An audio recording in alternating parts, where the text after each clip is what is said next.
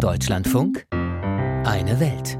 Seit Jahrzehnten kämpfen die unterschiedlichsten Milizen im Osten der Demokratischen Republik Kongo um Macht und Rohstoffe.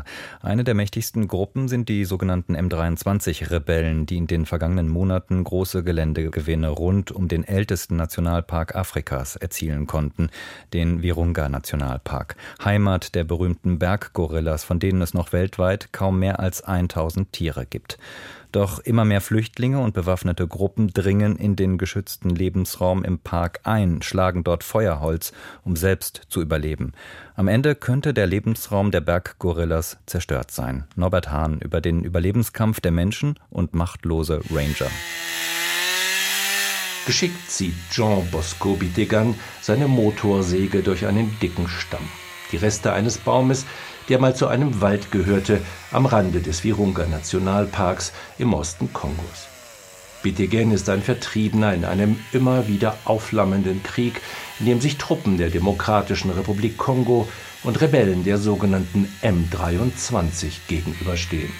Bitegen ist wie viele zwischen die Fronten geraten und hier gestrandet, im Nationalpark.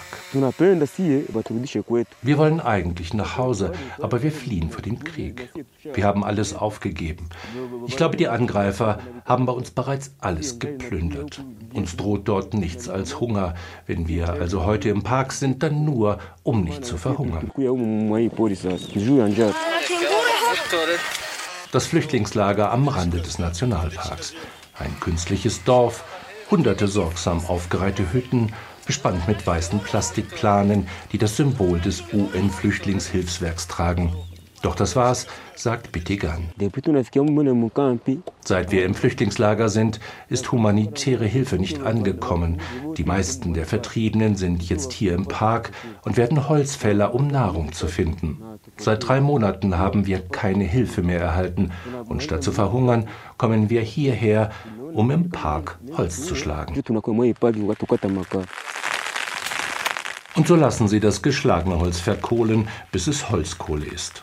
In langen, schweren Säcken tragen es die Frauen über lange Wege aus der unwirklichen Mondlandschaft, aus der nur noch der Rauch der Köhler in den Himmel ragt.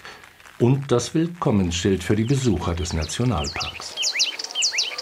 Der Virunga Nationalpark.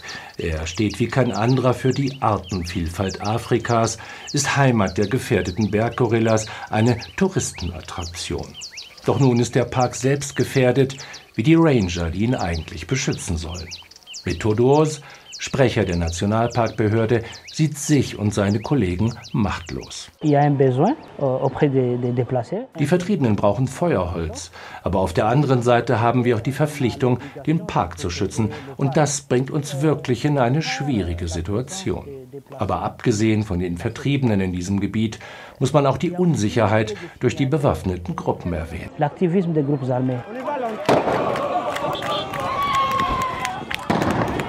Tränengas gegen diejenigen, die die Machtlosigkeit gegen die tödliche Gewalt nicht mehr ertragen. Zu Hunderten gehen sie in der Provinzhauptstadt Goma auf die Straße, fordern Schutz vor der M23-Miliz. Doch weder die eigene Armee noch die Truppen der UN und der ostafrikanischen Gemeinschaft sind anscheinend willens oder in der Lage, dem Leid ein Ende zu setzen. Wie in all den Jahren zuvor geht es um die Macht im rohstoffreichen Osten Kongos.